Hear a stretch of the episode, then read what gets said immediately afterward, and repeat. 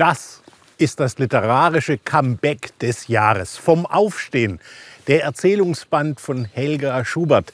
Ein brillanter Geschichtenband von einer Frau, die wirklich etwas zu sagen hat. Frau Schubert, ich freue mich hier bei Ihnen in Ihrem Garten sitzen zu dürfen. Willkommen. Es kommt mir schon richtig vertraut vor, weil ein großer Teil dieser Erzählungen spielt ja auch hier. Ja. Wie fühlt es sich an, nach all den Jahren, seit Sie ein letztes Buch veröffentlicht haben, jetzt wieder ein Buch von sich selber in den Händen zu halten. Ja, es ist, es ist eigentlich alles ein bisschen äh, fast ein Happy End. Ich würde sagen ein Happy End, ja.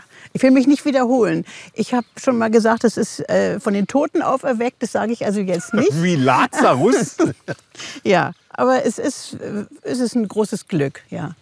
Ist es auch äh, eine Revanche an dem Regime, das Ihnen damals die Teilnahme am Bachmann-Wettbewerb verboten hat, verweigert hat, dass Sie jetzt äh, letzten Sommer mit Ihrer Geschichte vom Aufstehen diesen Bachmann-Preis gewonnen haben? Ja, das ist ja nun schon lange her, 40 Jahre. Als erwachsene Frau darf ich nicht so lange nachtragend sein in einem solchen Zwergenregime.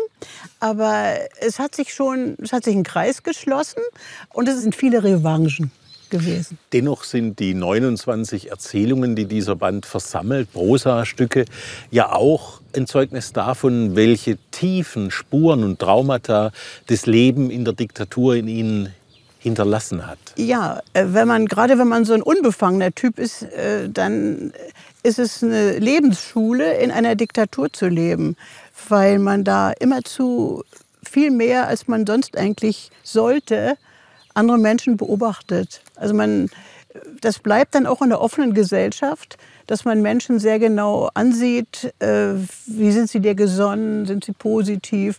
Und das ist alles eine Last, die man aus der Diktatur mitschleppt. Also nicht man, sondern ich schleppe die mit. Ich, ich denke dann auch, wann kommt jetzt das dicke Ende und, und so. Also es ist im Grunde genommen ist es eine Beschwernis der Seele, in einer Diktatur zu leben. Ein Großteil Ihrer Texte beschäftigt sich ja auch mit Ihrer Mutter, ja. die im Alter von 101 Jahren starb. Ja. ja. Aber die Auseinandersetzung mit dieser Mutter treibt sie bis heute um. ja. äh, ihre Mutter sagt in einer ihrer Geschichten, ich habe drei Heldentaten ja. für dich begangen. Ich habe dich nicht abgetrieben, ich habe dich in einem dreirädrigen Kinderwagen mhm. äh, aus Pommern, Hinterpommern, äh, Hinterpommern äh, hier nach äh, Greifswald äh, ja. geschoben. Und ich habe dich, obwohl mein, der Großvater es verlangt hat, ich habe dich nicht erschossen, als der Russe kam oder vergiftet. Und nicht vergiftet, ja. Und das war alles, lag alles vorher auf dem Tisch. Und sie hatte auch selber eine Pistole. Also ich war, hatte damals, jetzt ist mir das nachträglich, durch das Schreiben ist es alles jetzt auch noch nachträglich mir klar geworden.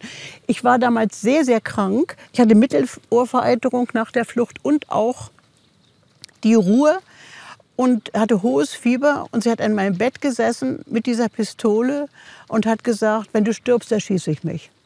Ich meine, das ist auch nicht so direkt für ein fünfjähriges Kind jetzt so äh, beruhigend, ja, wenn du was jetzt nicht für eine Last, was für ja, eine Bürde. Was für, ja, was für eine und was für eine Verzweiflung auch bei ihr. Also ich sehe jetzt im Nachhinein, ich habe wirklich meinen Frieden mit ihr geschlossen, äh, weil ich so vieles sehe, äh, was sie auch an Schwerem hatte. Ich habe immer nur mein Schweres gesehen durch sie.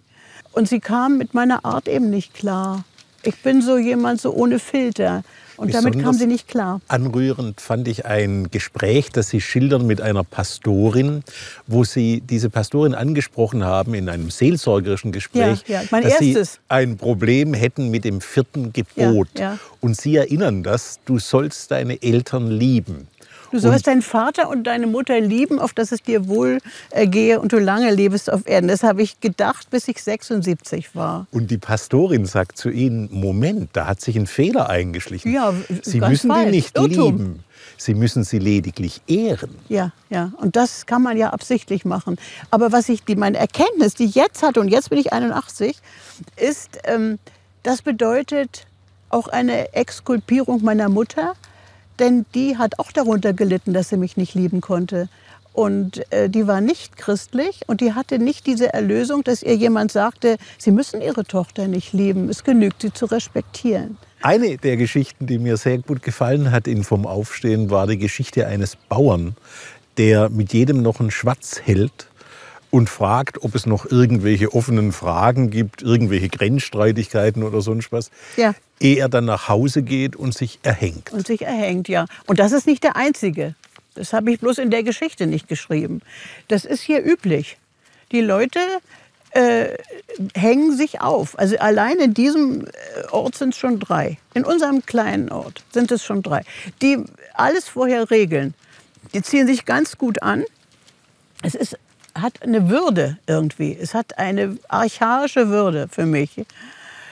Äh, und äh, ziehen sich ganz gut an. Meistens ist es dann Sonntag gehen zu den Leuten, damit die nicht äh, misstrauisch werden, warum kommt er jetzt so gut angezogen an.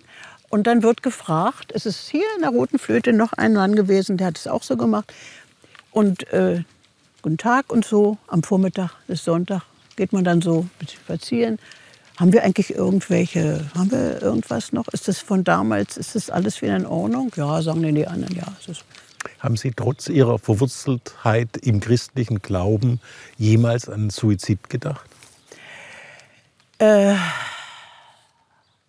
also jetzt zum Beispiel äh, gar nicht. Jetzt gar nicht, weil ich äh, verantwortlich bin für die Pflege meines Mannes. Ich mache eine 24-Stunden-Pflege und bin die Betreuerin und äh, er, ist, er kann dadurch hier leben. Ich würde von mir aus vielleicht hier nicht leben, ich würde in der Stadt wahrscheinlich leben. Aber das ist alles so, äh, ich würde jetzt keinen Suizid machen. Also jetzt. Kommt nicht in Frage. Sie unterscheiden zwei Arten von Erzählungen. Märchen, die Trost spenden und Poesie, die wehtut. Ja, also je mehr das wehtut, umso mehr muss es irgendwie äh, künstlerisch verarbeitet sein. Das muss, man muss ja was, man muss ja einen Trost haben als Leserin oder Leser. Es muss, also erstmal muss, muss es eine schöne Geschichte sein. Es muss gut geschrieben sein. Die deutsche Sprache liebe ich sehr. Und äh, da muss es einen Rhythmus haben und muss ganz genau stimmen. Muss, es muss, ich bin da schlafwandlerisch. Ich schreibe alles direkt und dann ändere ich es nicht mehr. Es wird mir diktiert.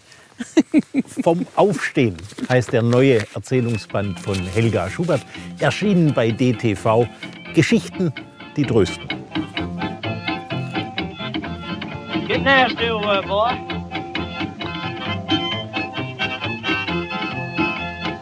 Going down the road feeling bad.